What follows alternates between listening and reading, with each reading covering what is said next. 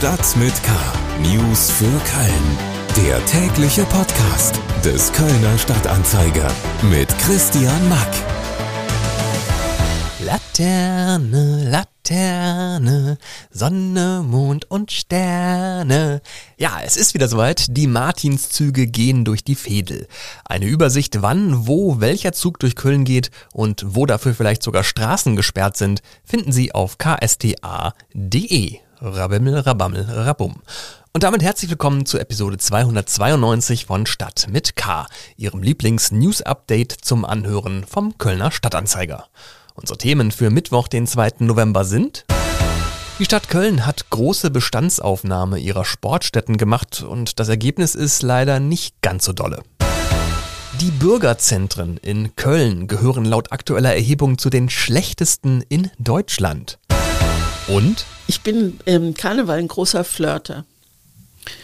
Äh, und jetzt, jetzt ist meine Attraktivität jetzt nicht mehr so riesig, wie sie vielleicht vor 20 Jahren war. Und deswegen ist Karneval jetzt nicht mehr so witzig für mich. Das sagt Moderatorin und Autorin Christine Westermann in unserer am Donnerstag erscheinenden Podcast-Folge von Talk mit K. Schlagzeilen. Im bundesweiten Behördenranking des Verbraucherschutzvereins Berlin-Brandenburg sind die Kölner Bürgerzentren auf dem drittletzten Platz gelandet. Der VSVBB schaute sich für das Ranking die Google-Bewertungen von Behörden in 40 deutschen Städten an und rechnete damit einen Durchschnittswert für die jeweilige Stadt aus. Schlechter als die Behörden Kölns auf Platz 37 schnitten nur noch die in Bonn und Mönchengladbach ab. Die Kundenzentren in Kalk, Mülheim und Nippes kamen alle auf einen Durchschnittswert von 2,3 von 5 Sternen und gehören somit zu den am schlechtesten bewerteten der Republik. Insgesamt bekamen die Kölner Behörden im Ranking einen Durchschnittswert von 2,74 Sternen. Am besten bewertet waren die Behörden in Augsburg, Bielefeld und Kassel mit Werten von über 4 Sternen. Die Stadt Köln ist in ihrer Planung, wie die Stadtbahnlinien 1, 7 und 9 künftig durch die Innenstadt fahren sollen, einen Schritt weitergekommen. Das Verkehrsdezernat hat dem politischen Begleitgremium für den Ausbau der sogenannten Ost-West-Achse bei dessen dritter Sitzung die Pläne für eine oberirdische Erweiterung vorgestellt. Im Plan enthalten ist demnach, wie die Stadtbahnhaltestellen zwischen Aachener Weiher und Deutzer Brücke angeordnet werden sollen und wie die übrigen Verkehrsflächen gestaltet werden könnten. Die Politik soll im kommenden Jahr entscheiden, ob es in der Innenstadt einen neuen U-Bahn-Tunnel geben soll oder ob oberirdisch längere Haltestellen gebaut werden, an denen in Zukunft Bahnen von 90 Metern Länge halten könnten. Die Pläne für die Tunnellösung könnten laut Stadt frühestens im Mai 2023 präsentiert werden. Dem ersten FC Köln steht am Donnerstagabend eine Art Endspiel bevor. Gegen Nizza will das Team von Steffen Baumgart zu Hause die nächste Runde der Conference League erreichen. Um dies aus eigener Kraft zu schaffen, brauchen die Kölner einen Sieg. Dem FC fehlen verletzungsbedingt mit Uth, Hector, Lubicic, Lemperle, Anderson und Limnios gleich eine ganze Reihe von Spielern. Aufgrund der schweren Ausschreitungen vor und während des Hinspiels in Nizza im September steht die Partie zudem unter besonderer Aufmerksamkeit der Kölner Polizei.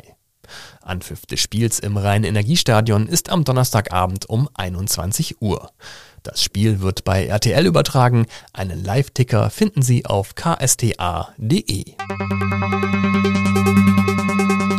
Die Höhner suchen übrigens für einen Videodreh am Donnerstag um 14 Uhr noch Statistinnen und Statisten. Wer also Bock hat, dabei zu sein, kann sich über Instagram bei den Höhnern melden und taucht dann am Ende mit ein bisschen Glück im Video zur neuen Single Prinzessin auf. Noch mehr solcher Nachrichten gibt's auf ksta.de und in der KSTA Nachrichten App. Hintergründe zu weiteren spannenden Köln-Themen kommen jetzt.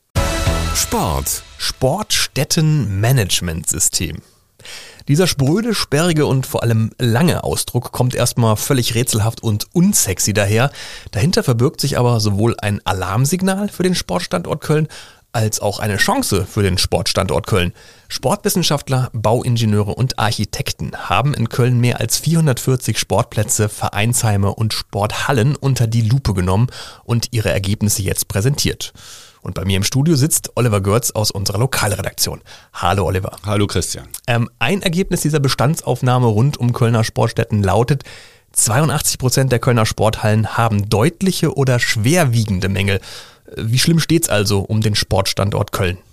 Dem blanken Zahlen zufolge nicht gut, mhm. äh, zumindest um die Sportstätten des Sportstandorts Köln nicht. Also ähm, 82 Prozent Sporthallen nicht äh, gut ist natürlich ein bisschen ernüchternd.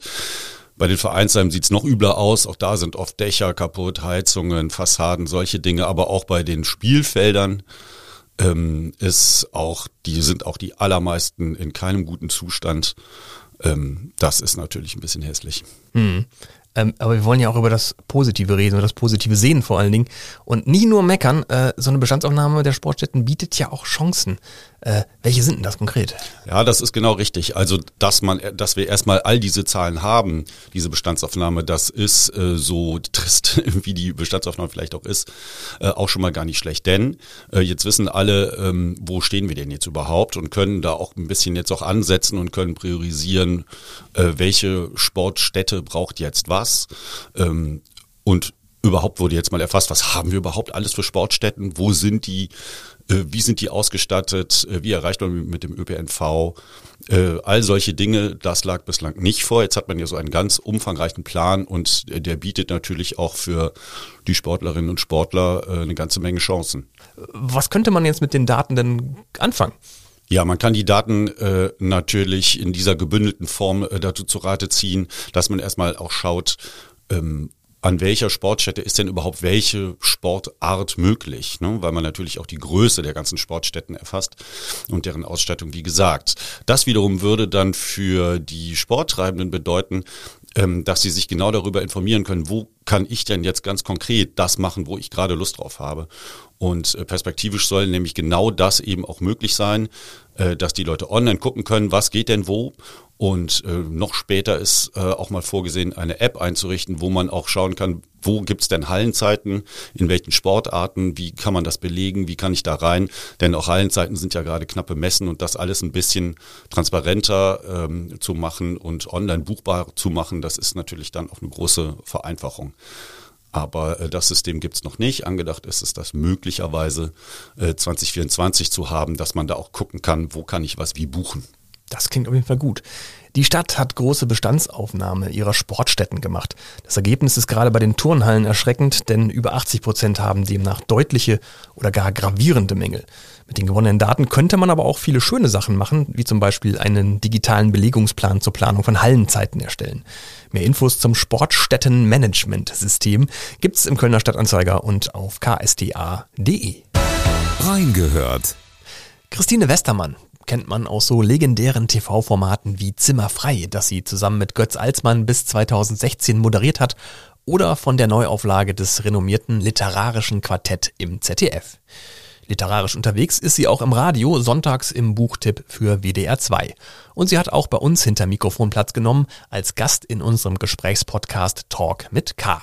Zusammen mit meinen Kolleginnen Sarah Brasak und Anne Burgmar hat Westermann bei einem Fläschchen Weißwein über Gott und die Welt, aber natürlich auch über ihr neues Buch Die Familien der anderen, mein Leben in Büchern geplaudert. Am Ende läuft es darauf hinaus, wird man in seinem Leben bereuen, was man getan hat?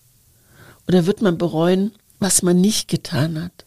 Und da kann ich so ein Buch weglegen und kann sitzen und über mein Leben nachdenken und mir überlegen, was bereue ich und was hätte ich gern getan, aber habe es nicht getan. Und das finde ich großartig, wenn, wenn, so ein Buch einen wieder ins eigene Leben zurückführt. Und das, äh, ja, deswegen heißt es auch die Familien der anderen. Bei einer Frau, die oft große TV-Formate moderiert hat, wie Christine Westermann, sollte man ja eigentlich annehmen, dass da ein gewisses Selbstbewusstsein vorhanden ist.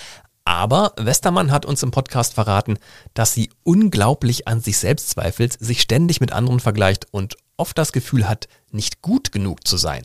Ich lese 99 gute Kritiken und eine schlechte. Und die eine schlechte ist es ist die, die zählt.